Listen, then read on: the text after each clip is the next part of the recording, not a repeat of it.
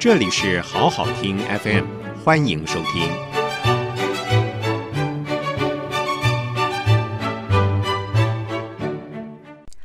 各位 FM 好好听的朋友，大家好，我是平秀玲。今日评评理，我们还是继续来追踪论文门的后续哦。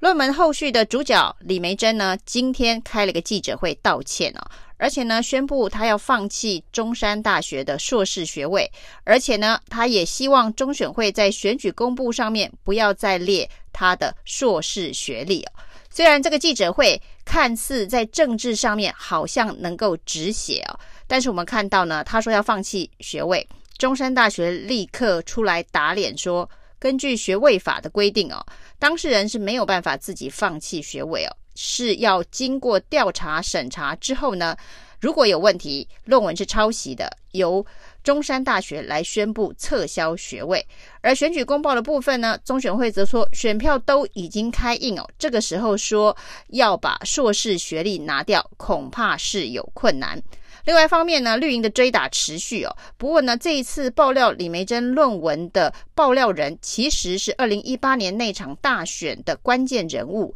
促转会里头的研究员，所谓的东厂吹哨人吴佩荣。这一次呢，他追打了李梅珍的论文哦，那也比对了全文，发现了百分之九十六抄袭的这么离谱的事件哦。那今天李梅珍说要道歉，说要放弃学位哦，吴佩荣就立刻追打说，如果说他放弃学位是承认他的论文是抄袭是诈欺的话，那他过去用这个学历呢选了三届的市议员，也就是诈欺了高雄市民十四年的议员资格，那他是不是该立刻请辞议员，甚至把过去三届议员的相关的所得一起缴回哦，这就让人回想起当年李庆安的绿卡事件哦，也是因为学历的问题哦，资格的问题哦，那李庆安最后还面对司法追诉，在立委期间的相关薪资哦，李梅珍会不会走到这一步哦？目前看起来没有办法判断呢，但是呢，很多在政治上面精算的人都建议国民党。恐怕要做更大的动作，才能为李梅珍事件止血，甚至要求国民党党主席宣布李梅珍退出这一场补选的选举。这会不会是一个更好的选项呢？如果李梅珍在道歉之后持续他的竞选活动，未来八月十五号投票之前呢，还有二十天。这二十天呢，如果民进党持续的凌迟李梅珍，持续的凌迟国民党哦。那这场选举，国民党就算撑到了八月十五号投票日，如果投出来的票数非常的难看哦，甚至呢，在这场选举当中沦入第三名的话，国民党党主席江启臣所谓的政治善后，恐怕不是那么容易善了。这个时候呢，国民党。能不能有大智慧做出更壮士断腕的决定，让这个止血的动作能够真的见效？要考验国民党哦。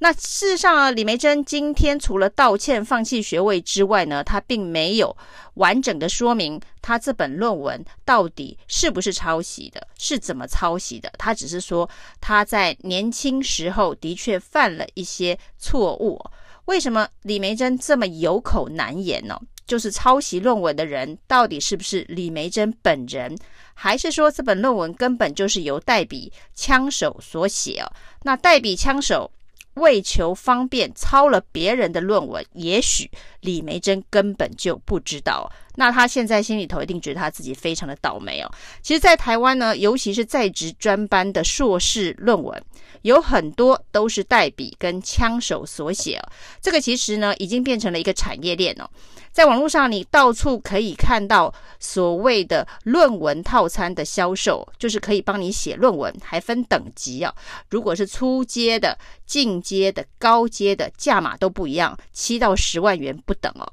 而且呢，这个代写硕士论文的服务当中呢，一般来说是以三个月为期限交出一本论文。如果你要求时间要更短，在四个礼拜或是更短的时间交出来的话，就要加码加价。那也有一种计价方式是以页数来计算的，五十页的论文多少钱？七十页多少钱呢？一百页多少钱呢？各式各样不同的计算方式哦，其实这个产业还蛮竞争的，因为台湾现在有越来越多的人都在念硕士的在职专班哦。那当然，国民党呢在论文门上面现在是一路挨打哦。事实上，过去国民党也打过民进党的论文门呢。当然，蔡英文总统的这个论文最后是伦敦政经学院出来背书，让整个事情完全的逆转。那之前呢，现在的总统府秘书长苏家全在竞选台中市长的时候，也被踢爆论文抄袭啊。那这一件事情最后呢，是以中山大学的审议委员会出来定调，说这个抄袭的状况不严重，不需要撤销论文而结案。但是呢，大家想想看啊。苏家全写他的论文的时间是他在担任屏东县县长的任内哦，他被指控抄袭的对象是他的办公室主任之前所写的论文。这个办公室主任一路跟着他哦，从屏东到台中到后来的呃选选战，你都可以看到他的身影哦，关系是真的非常密切哦。那另外陈菊的论文也是在中山大学的公共。事务所拿到了。那陈菊呢，是在一边担任高雄市社会局局长的繁重工作中，而且以两年的时间就拿到了硕士。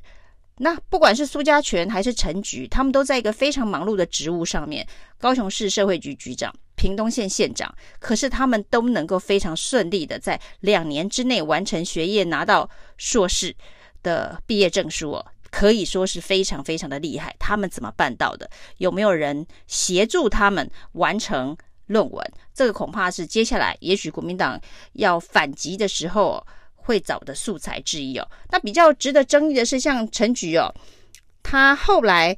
当然，从高雄市的社会局长成为高雄市长之后呢，他居然找了自己的指导教授吴继华去担任高捷的董事长。学生跟教授之间的关系哦，适不适合做这样子的一个安排哦？那当然是非常有争议的。那不管是陈菊或者是苏贞昌、苏家全，那事实上呢，在南台湾相当多的政治人物都在中山大学念研究所。那中山大学前一阵子一个在职专班非常重大的争议是哦，这个只有高职职毕业学历的焦糖哥哥哦，这是一个艺人，他也念了中山大学的社科所。那他是用什么样子的方式哦？呃，不是同等学历，他是用什么样子的方式能够进入这个研究所？是因为中山大学在职专班的研究所的条件当中有一个，居然是哦。有十万粉丝粉专的人就可以被录取哦。那焦糖哥哥就是因为他有十万的粉丝，于是他就成了中山社科所的研究生哦。那中山大学为什么会是争议这么大？就是我们所看到很多的政治人物都在这里念在职的专班，也让中山大学呢在政治圈里头的影响力是非常的大。那当然，现在的大学的经营都非常的困难。那大家对于在职专班都非常的重视哦。那你有越多有身份、有地位、有影响力的人来读这一个在职专班哦，对大学来讲哦，不管是经济方面的支持，或者是哦，在整个学术圈影响力的扩张哦，都是有非常正面的帮助。但是这会是台湾高等教育的堕落，因为呢，你为了要经济上面的支持，或者是呢社会影响力的连结，于是就放弃了对学术严谨标准的坚持哦。这一本一本一本在职专班的硕士论文，其实呢对于学校，特别是国立大学的学术地位来讲，都是一种反讽。那这些国立大学要怎么样子面对这些事情，或怎么样子思考这些事情？最重要是要怎么样子改革？有人当然建议说，像在职专班呢，你就不要发给他一般的这个研究所的硕士论文，做一个区隔，它就是一个在职专班的进修研究。虽然有毕业证书，那你可以特别加注，但事实上在台湾这个呃学历非常重视的一个社会里头，如果这个学历没有含金量没有那么高的话，恐怕的吸引力又会不足哦。怎么样子让台湾这个重视学历的社会呢，改成重视能力哦？那高等教育呢，对于他自己学术研究、学术标准的坚持哦，不要再以经济还有政治影响力作为唯一的考虑，恐怕才是未来台湾高等教育应该要改革的方向。谢谢收听，请继续关注好好听 FM，记得帮我们分享给您的亲友，祝大家平安健康。